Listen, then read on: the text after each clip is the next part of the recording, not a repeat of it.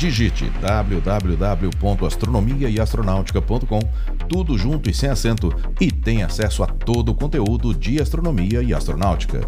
Não perca também nenhum dos quatro volumes da coleção Astronomia e Astronáutica, disponível com exclusividade na Amazon, e os videocasts de astronomia e astronáutica disponíveis no site e no YouTube. Siga-nos também no Instagram. Os links estão na descrição desse episódio.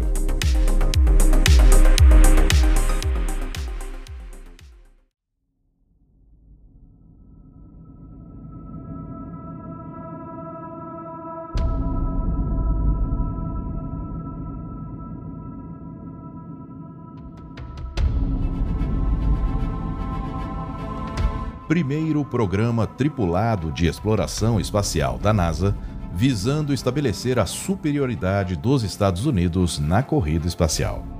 Ele foi o Projeto Mercury.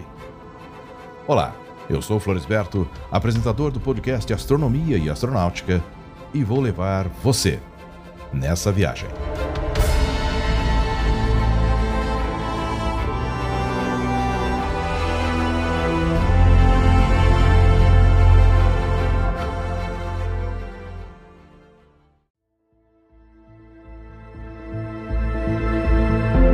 Após o lançamento do primeiro satélite do mundo, o soviético Sputnik 1, em plena Guerra Fria, os Estados Unidos se viram pressionados a iniciar seu programa espacial, incluindo missões tripuladas.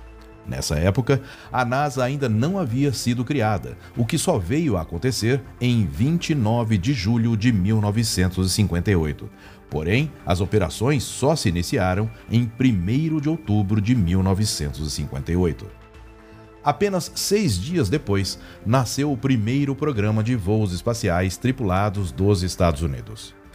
Ele durou apenas dois anos, de maio de 1961 a maio de 1963, e fez história com suas seis missões lançadas do Cabo Canaveral.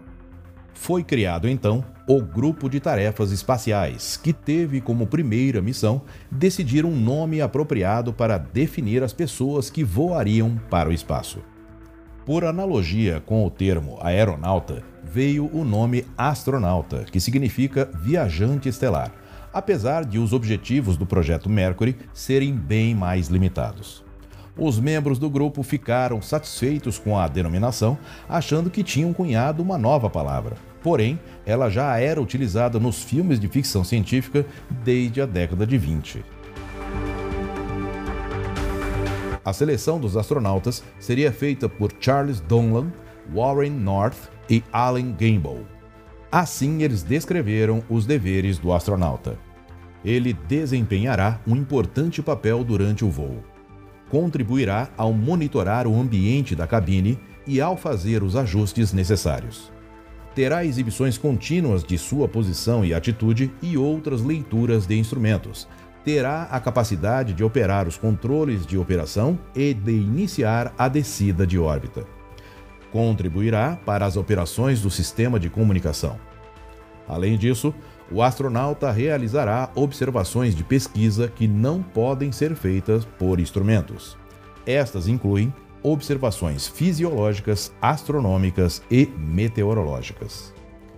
Inicialmente, foram considerados para fazer parte da seleção de astronautas pilotos de aeronaves, submarinistas, mergulhadores de grandes profundidades e montanhistas, Porém, no final, ficou decidido que os melhores candidatos seriam os pilotos de testes militares. Com isso, o processo seria simplificado, além de satisfazer os requisitos de segurança, já que o projeto certamente envolveria o manuseio de materiais confidenciais. Porém, com essa decisão, o administrador da NASA, Kate Glennon, achou melhor obter a aprovação do presidente Eisenhower pois ele havia determinado que o programa fosse civil. Após o encontro dos dois e com os argumentos apresentados, Eisenhower concordou e deu a aprovação para a utilização de pilotos militares. Os critérios de seleção estabeleciam que os candidatos deveriam ter menos de 40 anos de idade, menos de 1,80m de altura, estarem em excelente condição física, possuírem um bacharelado ou equivalente, serem formandos de uma escola de piloto de testes, terem pelo menos 1.500 horas de voo e serem qualificados como pilotos de aeronaves a jato. O limite de altura dos pilotos se devia às dimensões da espaçonave Mercury, cujo tamanho impossibilitava alguém mais alto. Até esse momento, não se tinha certeza se seria possível realizar a pilotagem da espaçonave no espaço, mas desde o início do projeto, a cápsula dava um certo grau de controle manual. Foi levantado que haviam 508 pilotos de testes no total, sendo 225 da Força Aérea, 225 da Marinha, 35 do Exército e 23 do Corpo de Fuzileiros Navais. Desses, identificaram que 110 cumpriam os requisitos mínimos, sendo 5 fuzileiros, 47 da Marinha e 58 da Força Aérea. Eles foram divididos em três grupos, com os mais promissores ficando no primeiro grupo. Após uma desgastante série de testes físicos e psicológicos, sete astronautas foram selecionados para o projeto Mercury.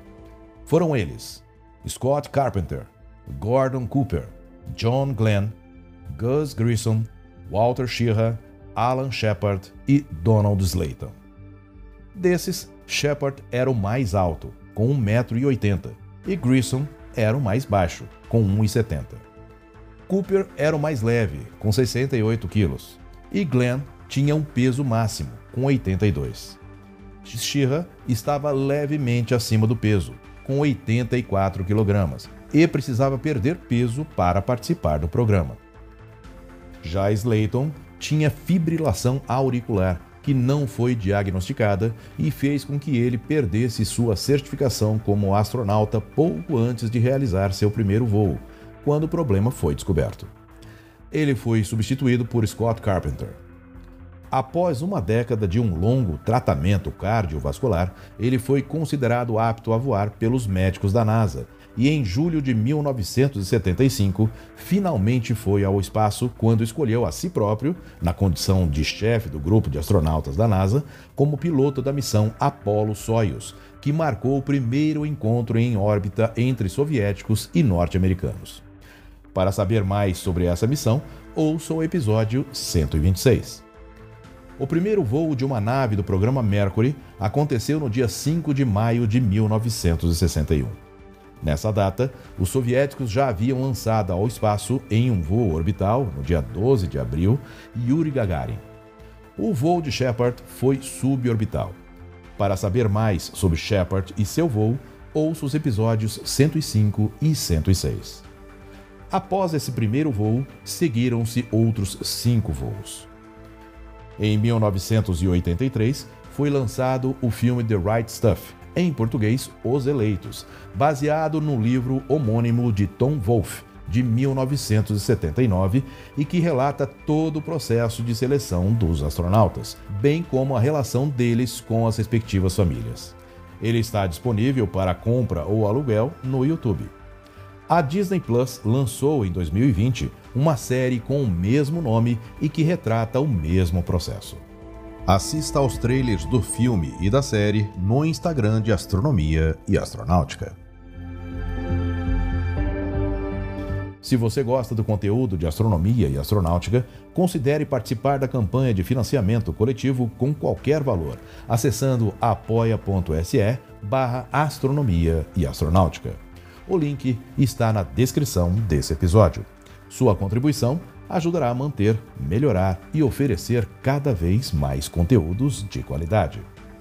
Eu sou Floresberto, produzi e apresentei esse podcast Astronomia e Astronáutica. Até a próxima viagem.